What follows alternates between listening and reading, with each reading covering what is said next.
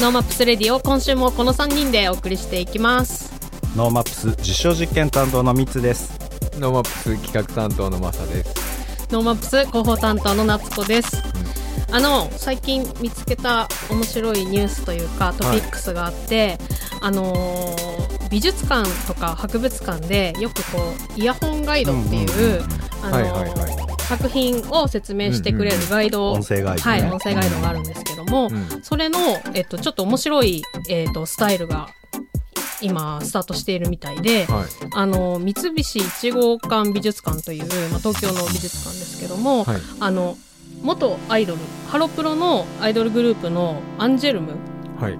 の、えっと、あやちょと言われてる和田彩香さんがこの音声コンテンツを担当したんですけども今までのようにこの台本をとにかく読むんじゃなくて、こうあやちょがあやちょの主観でうん。「ちょっとこっち来てよ」とか これ見て見てとかこれってこうだよねっていうのを、もうあやちょのこう言葉で説明してくれるえー。というもので実はその美術館にたどり着くまでの道中もあやちょと一緒に街を歩けるっていうのが後でこの店食べに来ようよみたいな。うんまあそこまでは入ってなかったんだけど これあの残念ながらちょっとこの期間で東京に行って体験できなかったんだけど、うん。あの実際聞いてみると、まあ、実際あのダウンロードというかそのラジオトークっていう中のコンテンツとして入ってて、うんまあ、こ東京駅に着いたらあのこれを再生してくださいみたいなのがあるんですよ。うんそうするとえーあのいい声でちゃんと「あちょっと待った」ってこうアイドルとデート間で一緒にこう10分ぐらい歩いていって中に入場してからちょちょっとシャープ2を聞いてくださいみたいな感じで進んでいくんですよすげえ。すごいよくできてますこれは。は。私そのさっき打ち合わせで話してる時に、うんデートとか、うん。そのそういうキーワード全く思い浮かばなかったから、うんあ、そんなももっと私純な純だ。ピュ美術あピュアなピュアないやいやこれもピュアに楽しめると思います。あのでもイケメンのね、うん。ああの、ー。そういう声でね。そっかそしたらデートになる。あの、エゾザイダのなりちゃんみたいな声で。ん団長みたいな。いやでもこれねすごくすごくよくできててこの耳元でささやくバイノーラル録音っていうね、うん。うん ASMR でしたっけ？うん。で撮ってるみたいなんですごくこう何耳に本当にささやかれるような。そうですね。臨場感がすごくあって、ちょっと遠くにあやちょが行ったらやっぱり声も遠くなるしっていう、その揺れがすごくいいですよね。日。日常会話ベースでできてるっていうのはすごいあの新しい美術の見方になるんじゃないかなと思って、そういなんですや、やっぱずっとニヤニヤしちゃうな。この話。もっとピュアにお願いします。なんかねこういうことをこうやっていきたいですよねせっかくこうラジオと一緒にもできてるしさとてもいいですよね。なっちゃんがこう札幌案内してるみたいな。あうん。いや、いや、き、ニーズあるかな。いや、あるよ。あるある。はい。なんか、ちょっと今日はね、そういう音声コンテンツのお話を中心にいこうかなというふうに思っています。えーハッシュタグ、ノーマップスレディオ。全部小文字でノーマップスレディオをつけてツイートもお待ちしています。今私、あの、放送中はずっとオフィシャルの、ノーマップスオフィシャルのツイートを放送聞きながらやってるので、えあのなので、えっと、ツイートしながら、あの一緒にラジオ聞くっていうのも楽しいなと思ってるので、はいいいお待ちしていー、ます。ます。はい。さて問題です。じゃじゃん。じゃじゃんかい。今 今一番、まあ、ホットな家電というか、はい。まあ、周辺機器になるのかな。何でしょうという問題ですえ？マサさん家には、まあ、多分最低6つは持ってるかな ?6 個ある家電ってなかなかないですよ。ない。なっちゃんち電子レンジ6個とかあるでしょ？ありそう。何個何個温めるんですか？同時に。ありそうありそう。まあ家電っていうよりはまあちょっと周辺機器に近いんですけど、意外に実はたくさん家にあるものっていうのが今すごく売れてます。でスマートフォンよりまあたくさんあるってことですよね。はえ何でしょう？言っても答えは出ないのでえうん。イヤホンなんですよね。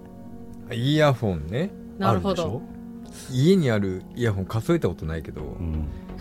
20個ぐらいあると思う。そんなに？いやだってさ携帯買うたびにイヤホン1やつい個ついてくるじゃん、ねうん。だからあれ機種交換するたびにあるやつって全部家にあるでしょ？ありますね。だからあのそれが空いてないやつもあるあるある。新品のやつ。だからそれがさあの夫婦で5台ぐらいずつあったりするとそっかそっかそれでもう10個あるじゃない？確かに。で自分の好きなイヤホンがありまね。いくつかあっていやあると思う。うわすごい。でいや絶対で20個も新しいのを買ってるんですって。学生とかが特にこのうん今、うん。ワイヤレスイヤホンがすごく安くなったじゃないですか。2000円ぐらいで買えるので、安っ、もうワワイヤレスだったら2000円台から買えるので、いいものいいもので、うん。お小遣い貯めて、ね、ちょっと高いものとかっうん。てやっぱ全然音響が違うからって言ってというのはながら何か聞くっていう方が今、うん。すごくフォーカスされてて、はい。家にいても YouTube 見るのにガシャガシャしたらうるさいからイヤホンしてるんですってみんな。へえでテレビ見ながら片耳だけイヤホンしてるとかなんかそういうのがすごく多くなってきていると。情報処理能力すごいですよね。すごいよね。いや多分ね 今昔の人と全然その考え方が違ってながらのやり方もその片目でこっちを見て、うん。かこっちではなんかライブのはいはい。DVD を見ながら、なんか LINE でなんかチャットしてとかっていう、はいはい。そのマルチタスクっていうんですけどすすごいごい。うちの子も動物の森をスイッチでやりながら、うん。あの YouTube で動物の森のなんかこうあなんていうの攻略みたいなの見てるのかなと思ったら全然違うゲームの実況を見て実況見てて。すごい。何やってんだろそううと思って。そうそうそうだからそういうのがまあ今伸びていて、うん。でということはその耳で聞くという、まあ、このラジオもそうですし、うん。そのポッドキャストっていうものが今、うん。あの改めてうん。あの実際ポッドキャストっていうのが出たのは、まあ、2001年っていう結構古いんです古い。けどもう20年前。経ってる経ってる。そっか。なんですけどだからこれがこれが伸びてくるぞということで今日はちょっとこう音声メディア革命というか、はい、はい。コンテンツのことを ぶち上げましたね。ぶち上げて、えー、と脳素を利用してはい。お茶の間に 利用させてもらって、させてもらってやっていこうと。はい。で、はい。ちょっとポッドキャストの補足をすると、うんはい。まあ、2001年にとある商品が、まあ、世の中に出ました。うん。っていうのが iPod ですね、はい、あのカラフルななんかカラフルなが色の中でシルエットが動く CM って覚えてますかね、iPod も3個ぐらい持ってましたね。そううですね、ん。当時は選曲をポケットにっていう、まあ、今だと考えられないキャッチフレーズですけど、はい。うん。まあ、当時はなかったんですよね。カセットテープ、うん。MD とかって、えー10曲入れていっぱいいっぱそいうだったりとかそうですね。そういうモデルモデルの中でいきなり1000曲うん持ち歩けるぞっていうふうに iPod って誕生してでそこに合わせてこの音声のコンテンツを、まあ、ポットとキャスティングするっていうことで音声コンテンツもダウンロードして中に入れれるよっていうことでポッドキャストって名前は実は Apple がつけたんですよね。うーん。でずっと、まあ、アップルの商品にはポッドキャストってコーナーがあったんですけどありました。なかなか日本では定着していかなかったと。うん。で一方あのだんだんそのダウンロードして昔はダウンロードして再生するっていう時代だったんですけど、例えば、えー映画とかも,、うん。もう2001年とか2002年の映画もこうダウンロードして見ることができたんですよね、はい。でその当時のダウンロードって多分1時間とか普通にかかるんですよ。うん。やっと1時間終わって開始10分ぐらいであれこれちょっと違ったぞと。あ あったんですよそういうの。えところが今はストリーミング型って言われてて、うん。ネットフリックスとか Hulu とかってーうん。もうポチって再生したらもう始まるし、うなんかこの辺でスキップしてもちゃんと反応してスキップして再生されるじゃないですか。で音楽もそうなってストリーミングで自分でディスクというかその媒体はなくても、うん。いつでも好きな位置から再生できるようになってきたんですよね。それって最近の話なんですねいやなんかもう最近からでしかポッドキャストで聞いてないからなんかそれが当たり前に今なってますよね。だから映画もそのように、まあ、ポッドキャストもそういう風になってうん。好きな時に、む昔は選んだものをダウンロードして持ち歩くってスタイル、うん。もう音楽も一緒だったんだけど、まあ、そのストリーミングっていうものは、まあ、LTE 回線っていうこの 4G とか 5G とか、うん。そういう新しい回線の高速になったっていうのもあってすいつでも見られるっていうところが、まあ、きっかけになって YouTube がすごい広がったり、うん。まあ、なのでこの音声のこういうポッドキャストとか、まあ、うん。ラジコとかもそうだと思うんですけど、そうですぐ再生できるものっていうのが今増えてきて耳を使って新しいコンテンツの楽しみ方っていうのがまた復活してきているとうんいうふうになってきます。でちょっと面白いところで言うと、えーまあ、YouTube ってなんで広がったか分かります、なんで広がったか、はい、第2問です。音楽を。じゃじゃん。あじゃじゃん。え音楽を楽しめる YouTube うん YouTube YouTube YouTube うん、ミュージックビデオ。うん。えー、と YouTube 広がったのはユーザーがアップロードするっていうところね。はいはい。メーカーさんがアップロードする、うん。でじゃあただ見てもらうんじゃなくてそこに広告がつくじゃないですか、うん。でその広告フィーをシェアするから、うん。グー Google さん、まあ、はい YouTube はいさんと、じゃあ作ってくれた人にもその広告フィーを払い、うんうん。それで YouTuber が生まれたわけですよね、うん。そうすると一生懸命動画をアップしていく、うっんていうところにつながったんですよ。でじゃあ YouTube は盛り上がってくるポッドキャストはどうなったかっていうと残念ながらダウンロードコンテンツだったんですよずーっと。うん。なのでダウンロードだから途中に広告とか自動で入れられなかったんですよね。へー。でそういうのもあってなかなかあのポッドキャストって素晴らしいコンテンツラジオみたいなコンテンツを作ってもなかなかスポンサー収益がないので、うん。儲かんないよねっていうふうに見られてたと。うん。なるほところがアメリカとかではやっぱいけてて、ど、うん。まあ、そういうストリーミング型ポッドキャストっていうのも早くから作っているメーカーアンカーっていう会社があったんですけど、うん。えーその会社が、まあ、そのストリーミング型にすることによって指向性だこういうのを聞いてるこういう広告を見てるに合わせてうん。自動で AI で隙間隙間に広告を流せるえっていうこだからとはラジオですよ。聞いてる人によって広告が違う？そういうことそういうことうんうわすごっ。でそれまさにラジオじゃないですか。喋ってる切れ目。だから YouTube も見てると途中でいい感じでパチッて切れるんで CM 入ったりするじゃないですか、はいあれ AI が進化してるからですよね。どこかでうまくこうストーリーの合間を AI が見つけてそこに差し込んじゃうと、はい。すごっ。でそういうことをやったんでそのアンカーって会社は Spotify が買い取ったんですよ。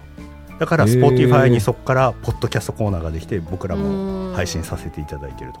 なるほど、ということは Spotify みたいなところを買うってことはこういう音声メディアがビジネスとして広がるんじゃないかっていうのがこの12年ざわざわしてるとこなるろです。でアップルも、まあ、今年の秋出る iOS の新しいものとかにもポッドキャストがちょっとあのアイコンが大きく出てたりするん。で音声っていうのはまだまだ広がるぞというところですね。ということはあの NoMaps Radio はい、の、えー、とアーカイブをうん。今、配信してね。配信してるじゃないはですか、でそこに広告が入っていく。可能性はあります。そうしたら、えー、とめちゃくちゃ NoMaps Radio が、はい。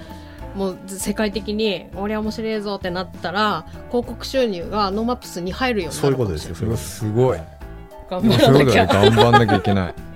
えー、まあそうやってなんかお金が入る仕組みができていくと、うんうんうん。参加する人が入うですねはい増えていくるってことですね。確かに。あそのさっきの YouTube の話と一緒でそういうことですよね、うんうんうん。っていう可能性があるんで、ん。まあ、事業としてもなんか予算の作り方も変わってくるし、まあ、ラジオと同じになってくると思うのでそうですね。新しい作り方が生まれるんじゃないですかうんうんなるほど。でどんなポッドキャストとか最近聞いてます？これはねあれですよみんなもう絶対聞いた方がいいですようん。これで長くなりそうなので、あのキュッとしてください。キュッとするの？だもうだって 絶対長くなるもん。いやそんななんないよ本当ですか？うんまず一つ目ね、はいこれミツさんに教えてもらったやつ、はい。で大阪の一般人によるポッドキャスト AKA 大々だけな時間。だけな時間ね。だけな時間ね、うんこれめちゃくちゃ面白いんだよな。本当大阪の普通の多分二人。ちょっと映画好きなうん。二人が、あのーなんていうのかな。こう日常日常にあるこう何気ない出来事とか、はい。話題をもとにこう、はい、話をしていって、うんうんうん。まあ、20分ぐらいであの番組は終わるんですけど、それをほぼ毎日配信するんですよね。すごいですね。これがねなんていうのかな。すごい深い話をするわけでもなく、うん。ためになる話をするわけでもないんだけど、こうなんか大阪の男女ってこんな会話してるんだろうなみたいな。でこういうノリツッコミでこう行くんだろうなっていうのが結構見えたりとかすると、なんかね毎日聞いちゃうんだよね。毎日聞いてるんですか？毎日聞いてこう電車に乗って、はい。電車の中でちょっとクスクスしてる。最近マスクあるからマスク良かったですね。めっちゃ調子いいんだけど。調子いいな。笑えるから。そうそうそうそう、はい。えー、じゃあ盗み聞きしてる感じああでもねそれに近い感じかもうんな、うんうん。面白いというか、まあ、大阪人、まあ、本人たちが言ってるのは大阪人は何やっても面白いって思われてるから、うん。まあ、日常会話も面白いだろうっていうことをコンセプトにしてるって言ってるんで、へいやもう本当にまさしく面白いな。うん。で今番組でファンクラブ募集ししてて「だけなじ友の会」っていうのを募集していて、まあ、い入るのに1000円かかる。月おう1000円かかるんだけどそれが1000人9月1日までにたまんなかったら番組終了。あすごい。ってなってるんですよね。なんかうん。あれですね、ミュージシャンもやりますよね。その解散。ここれで何枚 CD 売れなかったら解散しますみたいなやつ。あそういうやつなのかな。な？んか理由的にはあのーラジオだけで本当は自分はやりたいんだと。うん。だけど兼業しなきゃいけないからはい。それが結構大変だそっかっていうのでラジオを本職にするために、うん。そういうファンクラブの会員を集めて、はいはい。お金を確保してラジオに集中してやらせてくんねえかっていうやつですね。すごい。これもなんか仕事にしちゃうとねいうか、仕事になっちゃう可能性があるってことですね。だから僕らがあのオープニングで「 NoMaps 実証実験担当のミツです」っていうのあるじゃないですか。はい。ああの部分をめちゃくちゃその大阪人風にいじるって自分たちでやってるんですよねそれをいつかパクりたいなと思ってるんだけど、なかなかその勇気が出ない。勇気の問題。勇気の問題そうか。ちょっと私も勉強してみます。ぜひ。はい。それと長いぞ。長いね。やっぱ長いかな。いや長いぞ。いいです。これは言いたいね。こっちはね古典ラジオ。うん。これはねめちゃくちゃ面白いんですよ、で株式会社ブック代表の樋口清則さんっていう方と、株式会社古典代表の深井龍之介さんと同じく古典の楊英志さん、うん。まあ、通称ヤンヤンさん、ね中国人なんですけどね。その3人が歴史上の人物や出来事を学んでいく世界の歴史キュレキュレーションプログラム これ毎回言ってるよねそうなんですよ。頭。いやこう噛んじゃった。噛まないで言いたかったな。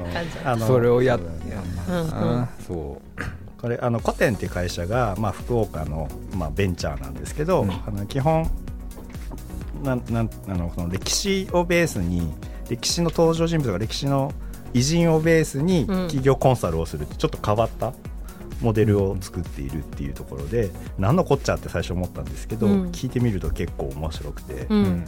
その偉人の武勇伝をただ語ってるだけじゃないんだよねこれね。うん。なんかあの横にあるそのどうしようもない偉人の話うん。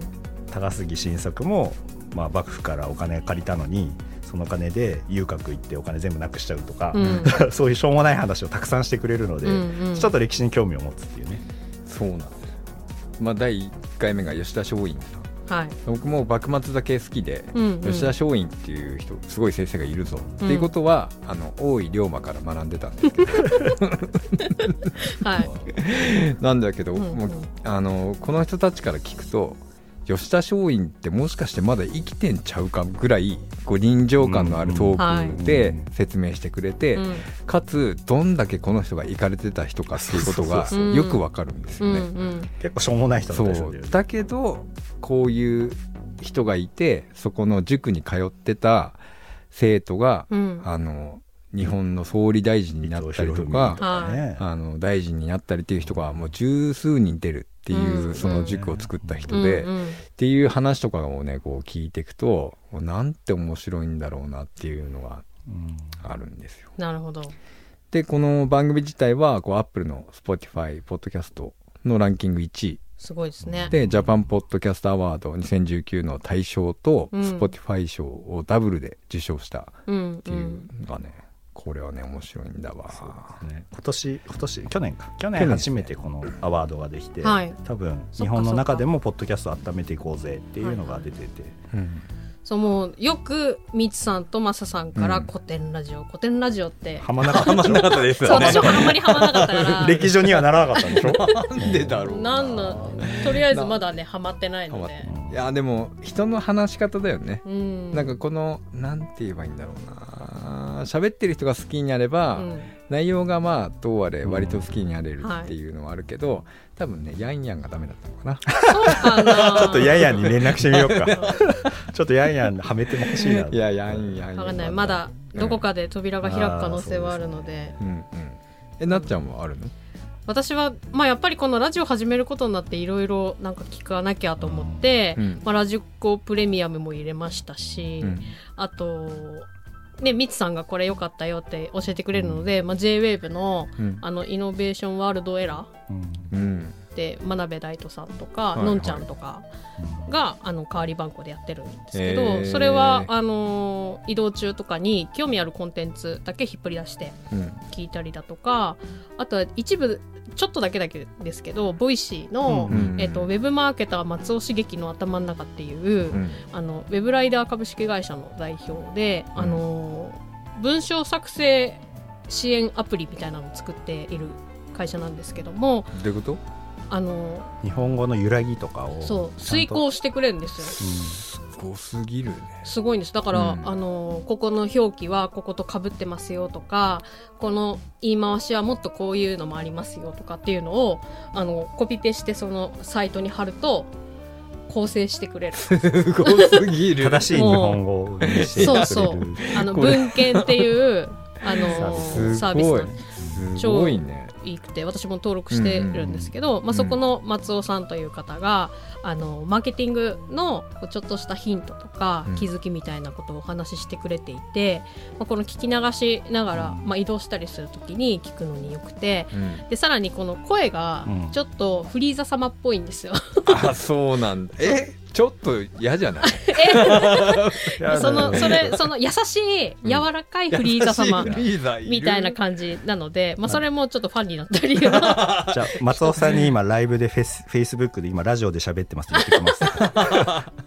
やばい。近近しい近しい。すごいなそうですね。あとあの粘土のえっ、と佐藤貴さんがあの、うん。私好きなので、うん。あのローソンの今 PB のデザインをしたことで、ちょっとい良きに悪かれ、ん？良かれ悪かれ、うん。うんえっとちょっとざわつかせちゃって注目されてますよねはい、ますけど、うんまあ、大好きなんですけどその佐藤オオキさんのあのラジオクリクレド。クレクレディオ。クレディオクレドとラジオを混ぜたクレディオですね、これもあのリストに入ってて聞いてます。へまあだからそのこうやってあのラジオいいよとかあの音声メディアいいよっていうやり取りをするようになったっていうのが、まあ、ちょっと面白いなというのもあるしあとこうやって言われるとそんなになんかストレスなくじゃあちょっと聞いてみるかっつってスマホで検索して。まあ、流し聞きしてよかったどうだったうん。みたいなことができるっていうのはまたちょっとテレビとか映画とかとは違ーう全然違う。コミュニケーションだなっていう気はしますよね。流し聞きって限界あるよね。もちろんもちろんコンテンツにもよるよね、古典は全然流し聞けない、あのちゃんと聞かなガチきゃ聞きしてんですかガチ聞きしていつもあのおわーってなって。そうそう。やっぱあの、まあ、勉強コンテンツっていうか、うんまあ、そういうアカデミック的なのはしっかり聞かないとなんない、うんうんんだと思うんですけどね。それ以外にもなんかその話だけゆるゆる聞いとくっていうのは、うんもちろんあるし。でチャンネルがね増えてくれば増えてくるほど更新されるたびに楽しみも変わってくるうん。のと、まあ、今なっちゃん言ってた通りいつでもあの今までは来週まで待たないとダメだったんです、うん。あれよかったよっていうのが、はい、で忘れちゃうんですよそんな予定に入れれないからね、うん。なんだけど今はねいろんなラジコだなんだっていう、うん。そのポッドキャストも含めていろんなサービスがあるんで、うん。あのいつでも聞けるいつでも中に入っていけるんでそうですね。うんちょっとそういう生活を皆さんぜひしてみて片耳だけでもまず入っていくようにうん。慣れてきたら、その脳が拡張する最初の話じゃないけど、うん。うん。新しい仕事でも新しいその業務でも家事でもうん。いろんなところで人間の機能が拡張するんじゃないかって言われてるので、うん。そういう生活をぜひあのこれをいう NoMaps Radio を通じてねうん。体験してもらえればと思います。はい。 NoMaps Radio 今日はあの音声メディアはい。に注目してお届けしていますが、そうさっきね古典ラジオやってる樋口さんうん。の話をさせてもらったんですけど、はい。樋口さんってまあその古典ラジオも当然面白いんですけど、うん。この人のやってること自体が結構面白くて、うん。まあ、株式会社ブックっていうところの代表を務めていて、で2014年に福岡の田川市というところで、まあ、人口が5万人ぐらいのうん。ところなんですけど、うん。廃校になった小学校を利活用して音楽を中心とするコンテンツ産業の創出と集積を目指し福岡コンテンツバレー構想というのを立ち上げて、まあ、その中心拠点としていいかねパレットっていう施設を作っちゃったんですよ。えへでこのホームページを見るとですねえはい。学校にレコーディングスタジオがあったりとか、はい。まあ、音楽を、まあ、DTM であの処理できるようなあの設備があったりとか、うんまあその実際に学校でに泊まれたり。ああ収録合宿みたいなことができるんですね。でまあプレイルームがあったり、うん。学校で普通にあのセミナーとかやるような場所が、うん。まあ、もちろん当然教室があるからできるんだけど、うん。そういうことをですね福岡でやってるんですへえなんか廃校利活用はもうねいろんなうんところでありますけど、うんなんかこういうコンテンツを作るっていう場所というかこの音楽みたいなところではあんまり聞いたことがないかもですね。なんかこうアーティストのギャラリーとかうん。あのなんていうんでしたっけ作品を作る場所うんうん。になってるところはうんあの、い一貫性のあるところとしてはあるんだけど、うん。大体がこう雑居ビルみたいはい、ななんかいろんな あの事務所が入ってる 場所みたいな風になっちゃすごい。うのがイメージ浮かぶよね、ううん。んどうしてもね、だこういうコンセプトがちゃんとあってその中に入る人がこういうような人の方がいいなっていうところもある場所っていうのはなかなかないかな。うんうんうん。やっぱそれをね人口5万人の町からこう始めるっていうのが相当な勇気だと思うんですようね。ん。まあもともとその田川市っていうところが、あのかの有名な井上陽水先生がはい。出身の場所というお元気です。いやそうお元気です場所。っていうのもあっうんて、うん。まあ、音楽に対するこう造形が深いというか、うん。あ理解がある町だったからっていうのもあるとは思うんだけどそれでもね、うん。そこで音楽を作って世に出していこうってううん。んなかなかすぐパッとはいかない。う確かに、んなんかやっぱり音楽を作るとか発信するっていうことってまあね今 SNS もあるし、それこそさっき言ってた YouTube なんかもあるから、出しやすくなってるもののうん。やっぱりいい音で撮るとか、うん。こうそのプロが少し入ってくれるとかっていうのってほぼないですよいね。やほぼないと思うな。なんかそういうことに触れられるというかそういうところで、うん。そうあのできるっていう環境なだけで、ううん。こう音楽やろうとかなんか作ってみようっていうモチベーションにはなりそうな気がしますね。でそういうのを作った理由が、うん。こう若者の人口流出を防ぎたいと、うん。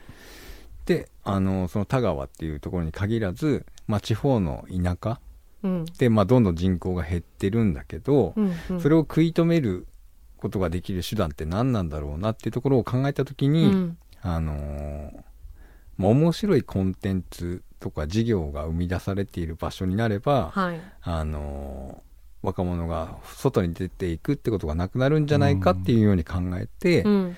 そういうコンテンツバレーっていう構想が生まれて、うん。実際に実践しているっていう場所がこの場所になってると。へもうマサさんがやりたいことだよね。そうなんですよ、ね。うん。古典ラジオでこの人って実際どういう人なんだろうなって調べたら、ーはそれで、ねめっちゃ面白いことやってるやんこの人と思って。そっか。しかもあれでもねもともともとは吉本かなんかにいらっしゃって、はいはいはいはいそうなんですうん。だからすごいぶっ飛んでお笑いやってた人なのに、まあ、その若手育成って、うん。その普通はお笑いのわら若手に行くと思うんですけど、はい。そうじゃなくて、う起業家育成に行って、うん。で今度また福岡というかねそちらに戻って、うん。今度は自分たちの町こういう町っていうところにフォーカスしていて、ちょっとゲストで呼ぼう。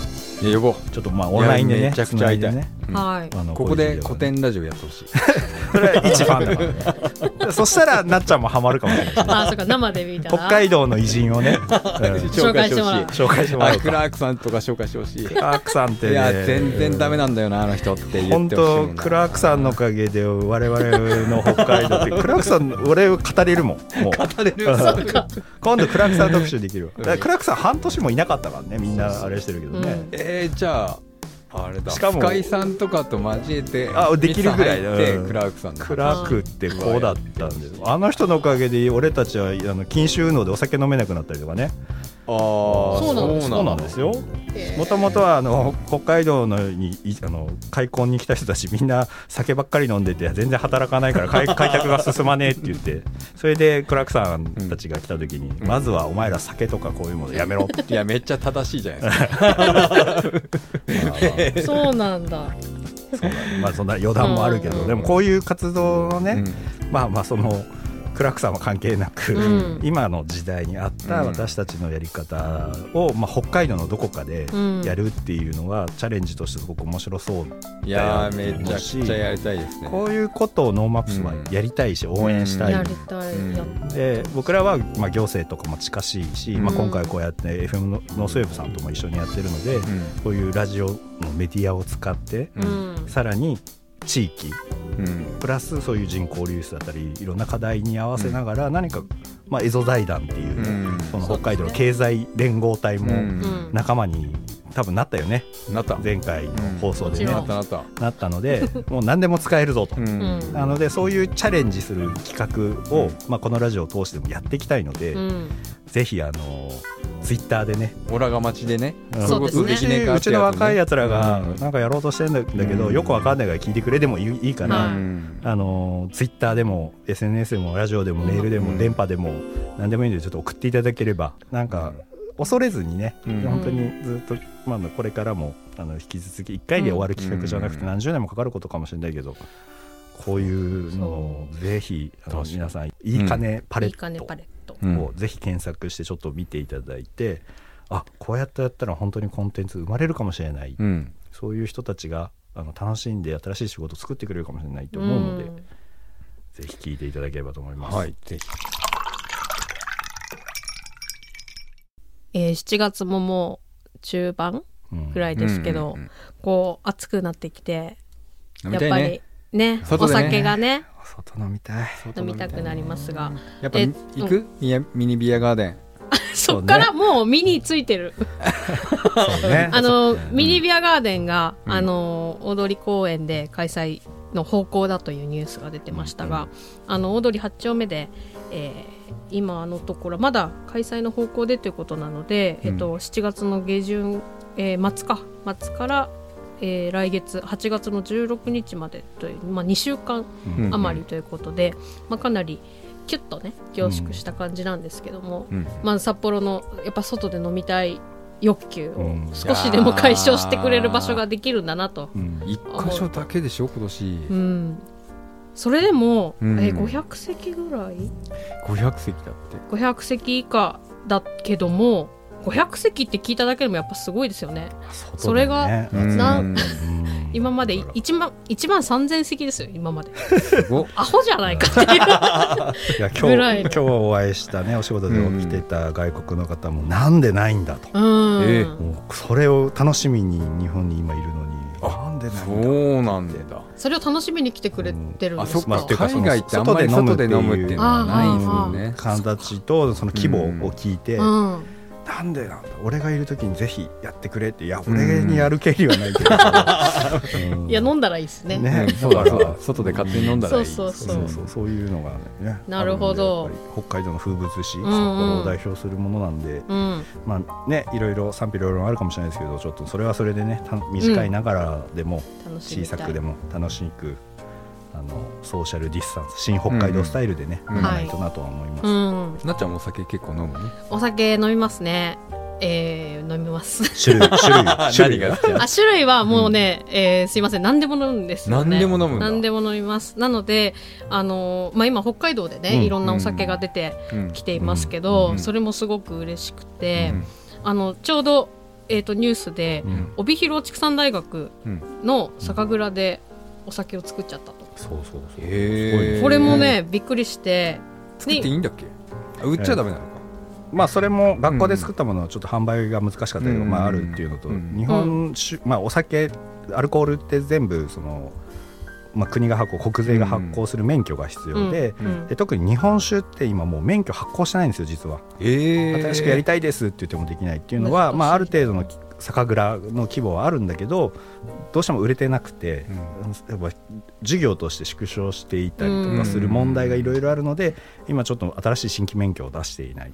でそんな中で多分これウルトラ C だと思うんだよね、うん。帯広で酒を作ろうぜっていう思いの人たちが多分こういて、で上川大雪のね登場やっている川端さんが中心に動いているので、うんはい。もうあの日本酒好きな人にはもう憧れられている川端さんが作ってるから多分さぞかし美味しいんじゃないかな、うんどういうふうに体験できるかが楽しみなんですけどみ。なんかう帯広の一部、あ違う十勝の一部で、えっとちょっと販売するみたいですね、はいはいええすごいそうなんだ。ですよ行かなきゃ。と思って。これは飲みにね。飲みにあのうん買いに。買いに行かなきなゃと思って。日本酒が一番似合うかなあ本当ですあかー似合うわ。日本酒飲みそうなイメーうん日本酒飲みます。すいません。ジいやいやなんで謝んの？はい、あと、あうん。あれですね。何でも、本当何でも飲むんですけど、うん。最近はさらにジンうんいいですねジンの季節ですよね。この夏はね。特に。すっきりしてね。そう。でいいよね。えっ、と冷凍庫に入れて、冷凍庫にジン入れるの？そうそうそうそう。であのキンキンとろりとに冷やして。とろりとするんですあの？アルコールは凍らないんで、うん。アルコー。ル度数が高いので凍らないので、まあ、結構カクテルとかバー行ったら冷凍してある、うん冷凍庫に入れてあるジンでカクテル作ってとろっとしてるんですよ、シャキッとして。でジンはボタニカルって植物での香り付けなので、まあ、薬草とか。うんハーブなので、うん。まあ、そのこういう時期ちょっとじとっとした時にもすっきり飲めるということで、まあ、ジンソーダジントニックうん。最高全部今出てると思うんですけどそんな中でねこのニュースもねはい。出てきますよね。そうですね。あのシャコタンでついに、えー、ジンが登場するということで。シャコタンに？はい。シャコタンのジン。シャコタンブルーが、ね、一望できる農地を買い取った方がいてですね、その方が、えーやっと今年ファーストバイントというかファースファーストもうなんだ一番最初にできたジンをまさ,、まさには販売して、うん。えーまあ、今すでに売り切れになっちゃって手に入らないって言われています。へえで飲みたい。あの ジンって、えージュニパーペニーっていう木の実の香りがあれがジンのベースなんですけど、うん。うん。これって日本にはないんですよねその木の実が。うん。あの原生してないんですけど、うん。このシャコターンのこのエリアにはあのミヤマビクシンっていうえー近いもの近い木の実が取れるんですよ。う。ん。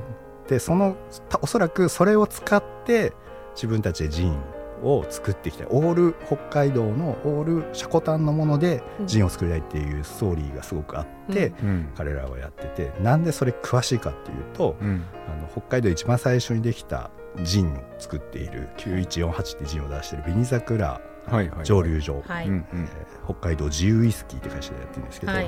あ、僕がいて。あれで宣伝だった？で一緒に、うん。まあまあおお話の段階からやっぱ仲が良くてですね、うん。こういうジンの業界で頑張るっていうところでもう数億のお金を一生懸命資金調達されているストーリーも含めて、うん。あのずっと共有しててまあいろんな形でね協力できることがあればっていうところでやってきていると、うんそれで要は北海道のこういうクラフトってあのビールもそうですけどね、うんクラフトジンでその小ロットで楽しめるあうん。のお酒を作っていく、いろんなあれフレーバーとか味付けができるので、まあ、そういうのが応援してね一緒になってこう北海道からこういう新しいお酒さっきの日本酒もそうだけどそういうのが、うん。まあ、ワインとかねいろんなものが盛り上がっていけばいいなとうん思ってですね。ああいう蒸留できる設備だってあの簡単に買えないですよね結構高かった。そうですよね。うん。蒸留機はね結構立派なのを入れてて、うん。でまあ写真だけっていうかまだ僕現地行ってないんで見てる限りは、うん。あのまあ、同じ蒸留酒の種類の中でグラッパってわかりますか？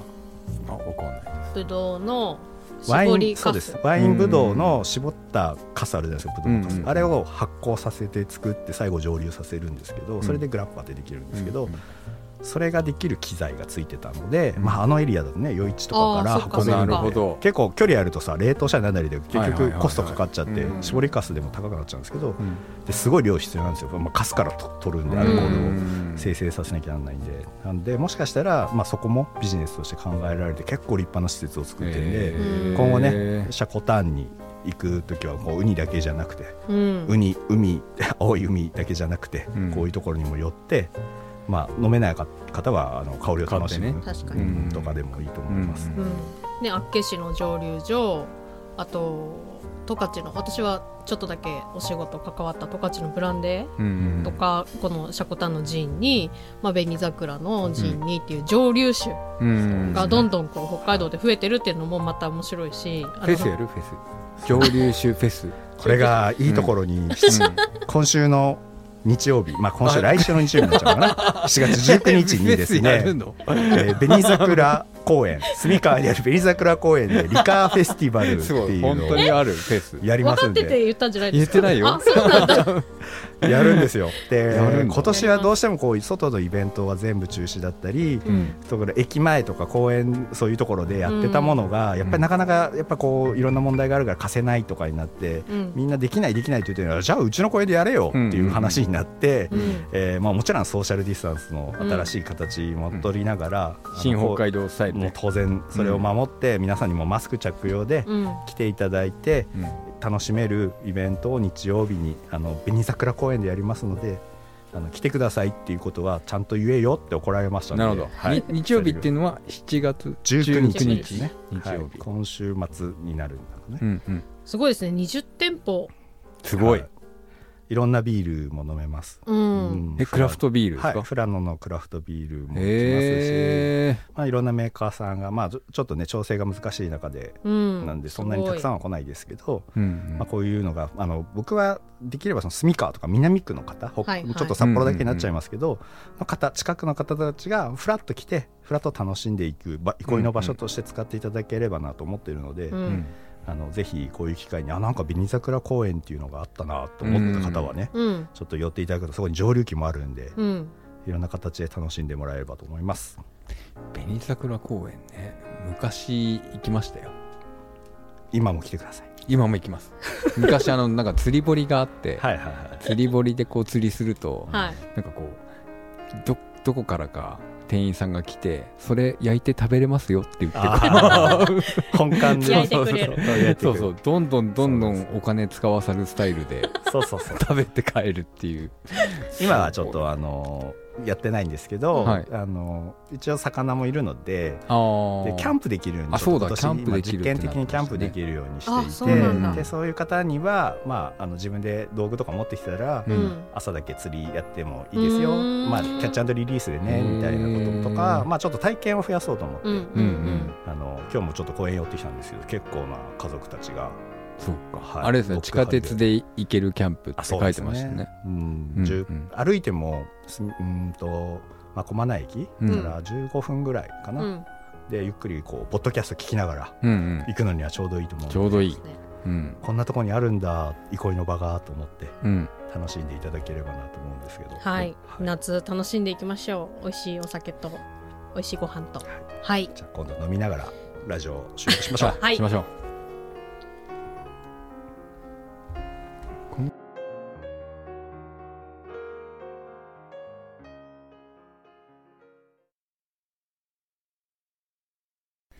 NoMaps Radio を今週もお届けしてまいりました。NoMaps からお知らせがあるんですか？あります、うん。あの NoMaps は、まあ、メンバーはね年中活動してるんですけども、まあ、年に一度、まあ、うん。フェスのような形で、うん。えービジネスカンファレンスや展示や、まあ、ミツさんの実証実験や短編映画祭など、うん。まあ、とにかくワクワクするものがいっぱいこう、発表の場とね、はい、うんうん。ある、はい、ねイベントをやってるんですけども、はい。えーその2020年の開催内容の一部を記者発表として7月20日に、えー開催します。開催するんですね。開催します。言っちゃいましたね。ね。言っちゃった広報担当ですはい。そうだよなあのこちらですね SNS や YouTube でも配信予定ですのでぜひご覧いただきたいと思ってるんですけども今回あのバーチャルキャストはい、はい。という、まあ、バーチャル空間を使ってうん配信しようと思っておりまして、すごっはい。で、私、ずっとやってみたかった、えーバーチャル美少女になり、あなるやつ？はい。えっ、なるの？と、バビ肉。バビ肉？はい。カタカナの「バ」美しい肉肉っていうバ感じでーチャル美少女受肉。っていう。えどういうこと？わかんない。ですまあ、ババーチャル美少女に私がなるっていう、あ受肉するってこと？そう、受肉するっていすう、ごいな。あの、専門用語。うん。なんですけれど。も、狭いけどね。あの、バビ肉初体験してうん。参りたいと思っておりますので、あの、来週以降のどこかで体験レポートもできたらなと思っております。ね。はい。7月20日月曜日、えー、13時を一応予定しています。はい。ライブ配信する。はい、ライブ配信します。 NoMaps をフォローしておいていただければ、はい。その情報が流れてきて見バミて。肉姿のリアルな、ね、そうです。なっちゃんがね、うん。結局顔は見えないっていうなっちゃんがね、でも待ってバ美肉姿のリアルななっちゃんっていう。い。いやなんか見たい見たい人ラジオだけ聞いてるとね。なっちゃんどんな人聞きたい俺らのことを聞きたいけどなっちゃんは結局。V バーチャルリアリティ。なっちゃんバーチャル美少女な私をご覧いただけるかと思います。楽しみだなはい。そして、えっ、と、次回は記者発表後の放送になっている予定なので、はい。えー NoMaps 実行委員会実行委員長で、はい。えークリプトンフューチャーメディアの、えー社長の伊藤博之さんをゲストにお迎えしてお届けしたいなと思っております。ということで本日もお付き合いありがとうございました。 NoMaps Radio のアーカイブはポッドキャスト、Spotify などのストリーミングサービスでアーカイブ聞いていただけますので、えー NoMaps Radio で検索してみてください。本日もこの3人でお届けいたしました。 NoMaps 実証実験担当のミツと NoMaps 企画担当のまさと NoMaps 広報担当の夏子でお送りしました。また来週また来週